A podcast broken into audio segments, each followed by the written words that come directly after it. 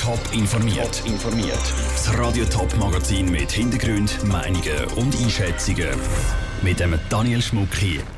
Wie viel Geld durch den Verkauf vom Schloss Eugensberg in die Konkursmasse vom Rolf Erb fließt und wie der Spatenstich für das neue Eishockey-Stadion der ZSC Lions gefeiert worden ist. Das sind zwei von den Themen im Top informiert. Über den Verkauf vom Schloss Eugensberg im Kanton Thurgau ist viel geredet und spekuliert worden. Seit Morgen ist aber klar, ein 38-jähriger IT-Unternehmer aus der Zentralschweiz kann das Anwesen kaufen.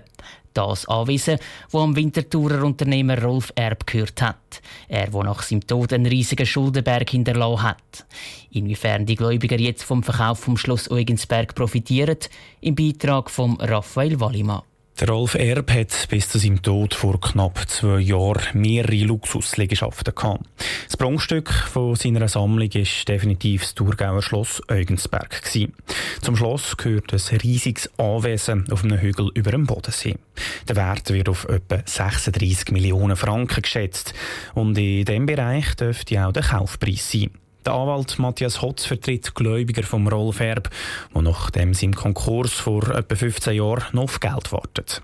Das Geld vom Verkauf vom Schloss bekommen jetzt seine Mandanten. Darum freut sich der Matthias Hotz, dass das Schloss jetzt endlich verkauft worden ist. In dem Konkursverfahren Rolf Erb, da sind wir vor fast 15 äh, Jahren gestartet. Und dort hat man null Vermögenswert gehabt, wo man zugunsten der Gläubiger könnte verwerten. Und in unzähligen Verfahren haben wir jetzt gleich sehr beträchtliche Vermögenswerte können erhältlich machen. Insgesamt sind ein mehr als 20 Gläubiger betroffen. Zu denen gehören zum Beispiel auch der Kanton Zürich und die Stadt Winterthur, wo der Rolf Erb noch Steuerschulden hat. Aber auch Banken und Private warten noch auf Geld. Die Forderungen der Gläubiger sind sehr unterschiedlich, erklärt der Matthias Hotz. Da geht es von kleinen Forderungen, wo dann kleine Konkursdividenden bekommen, bis zu sehr grossen Forderungen, die natürlich dann entsprechend auch eine höhere Konkursdividende bekommen. Zum Rolf Erb seiner Konkursmasse gehören auch noch diverse andere Liegenschaften, so zum Beispiel die Villa Wolfensberg zu Winterthur. Obwohl die noch nicht verkauft worden ist, können sich Gläubiger schon jetzt auf erste Rückzahlungen freuen. Es gibt einen sogenannten Kollokationsplan, wie die verschiedenen Forderungen aussehen bei den Gläubigern. Da gibt es je nachdem einmal auch Abschlagszahlungen, also wenn man eine gewisse Summe zusammen hat aus den Verwertungen, dann kann man mal zwischendrin schon verteilen, entsprechend den Plan. Obwohl mit dem Verkauf vom Schloss Eugensberg rund 36 Millionen Franken eingenommen werden, können längst nicht alle Schulden vom Rolf Erb beglichen werden. Die sind nämlich im Milliardenbereich. Der Raphael Wallimann hat berichtet. Nach den sportlichen Negativschlagzielen mit den Playoffs, die verpasst worden sind, gibt es für einmal wieder etwas zum Feiern für die ZSC Lions. Das Zürich Altstädte ist am Nachmittag mit einem grossen Fest der Spatenstich für das neue Stadion. Gewesen. Unser Reporter der Ruud Schmenzi war mit dabei. Gewesen. Eine Fläche von knapp fünf Fußballfeldern und so hoch wie drei Einfamilienhäuschen aufeinander oben. So groß wird das neue Stadion der ZSC Lions, wo für 12.000 Fans Platz hat. Heute ist es offiziell losgegangen mit dem Bau der neuen Arena. Zusammen mit Investoren, der Baufirma, Vertretern der Stadt und einem Haufen geladenen Gästen haben die Verantwortlichen von der ZSC Lions den Spatenstich gefeiert. Es ist ein grossartiger Moment für den Verein, sagt der Geschäftsleiter Peter Zahner. Das ist ein Meilenstein, der äh, eine riesige Bedeutung hat. Da muss man das grosse Bild sehen. Da muss man einfach wissen, dass der Club seit über 30 Jahren schon dran ist, ein Stadion äh, zu realisieren. Und jetzt nach 30-jährigen Abklärungen ist das natürlich ein Meilenstein, der, der Zukunft bedeutet und nicht nur eine Momentaufnahme. Es war ein langer Weg für die ZSC Lions. Über 20 verschiedene Standorte sind geprüft worden, das Stimmvolk, das seine Sagen hat müssen dazugeben und die knapp 170 Millionen Franken für einen Bau, die haben müssen auftrieben werden. Und jemand, der einen grossen Teil dazu beigetragen hat, ist Swiss Life. Sie investiert nicht nur Geld ins neue Stadion, sondern wird auch noch gerade Namenssponsor. Für den Geschäftsführer von der Swiss Life, Markus Liebendgut, ist vor allem aus einem Grund klar gewesen, dass das neue ZSC-Stadion Swiss Life Arena soll heißen. Der ZSC ist eine ganz wichtige Organisation an dem Standort Zürich, wo die Leute dafür leben und, und fanen. Und, und Swiss Life ist seit über 160 Jahren, seit der Gründung am Standort Zürich, der Limmatstadt. Und das verbindet die Soul letztendlich. Bis aber der ZSC der neuen Arena Hockey spielen geht es noch mindestens drei Jahre.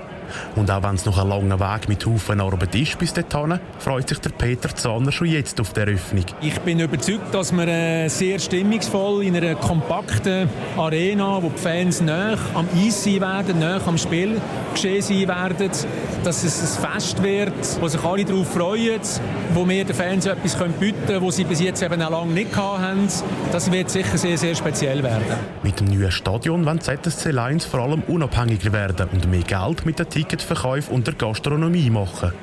Grosser Vorteil vom neuen Stadion ist auch, dass alles unter einem Dach ist. Das heisst, trainieren und Matchspielen können zum gleichen Ort der Ruth Menzi aus Zürich-Altstetten. Ein weiterer Vorteil, den das neue Stadion für die ZSC Lions bringt, ist, dass sie in Zukunft keine Terminkollisionen mehr haben.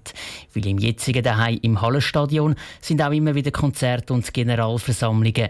Wegen dem hat der ZSC immer wieder Probleme gehabt, einen Termin für seine Heimspiele zu finden.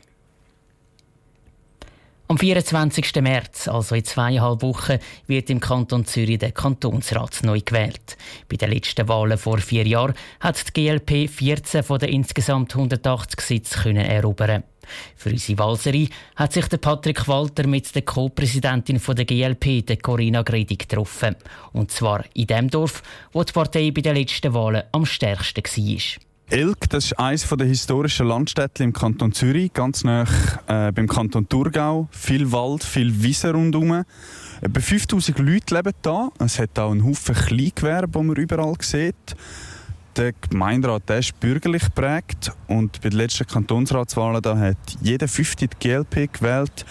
Frau Gredig, das sind mehr als in irgendeinem anderen Ort. Äh, was denken Sie, wieso ist die GLP so stark in Elk? Elke war bei verschiedenen Sachen schon pionierhaft unterwegs, wenn es um Umweltthemen geht. Beispielsweise sind sie die Ersten, die eine Tempo-30-Zone gemacht haben im Kern von Elk. Sie haben eine Genossenschaft, die verschiedene Projekte macht im Bereich Photovoltaik, beispielsweise auf dem Schwimmbad oder auf der Kille. Von dem her passt das hervorragend mit den grünliberalen Ideen zusammen. Sind das auch äh, Themen und Ideen, die im ganzen Kanton aktuell sind? Absolut, oder? Also ähm, eben Klimawandel, das ist ein großes Thema, die größte Herausforderung von unserer Generation und wir sind fast die letzte Generation, die da wirklich noch etwas beeinflussen kann. Und dort ist ein Schwerpunkt von uns, wo wir in den nächsten vier Jahren weiter starke Politik machen und neue Energie in den Kanton Zürich bringen. Wo läuft es denn gut im Kanton Zürich? Wir haben einen sehr starken Wirtschaftsstandort, wo man aber auch sagen muss, er ist angewiesen auf gute Beziehungen zu Europa. Darum ist es auch wichtig, dass wir dort als Kanton Zürich uns stark machen, beispielsweise für das Rahmenabkommen. Vielleicht zum Schluss noch, wie gesagt, fast 20 Prozent haben GLP gewählt in Elk. Zum Beispiel in Adliken sieht es ein bisschen anders aus. Dort sind es 1,4 Prozent bei den letzten Kantonsratswahlen. Wie überzeugen Sie die Leute in Adliken? Ja, dann müssen wir mal unbedingt zu Adliken auf Besuch gehen. Ich, ich setze es gerade auf die Traktandenliste, das ist super.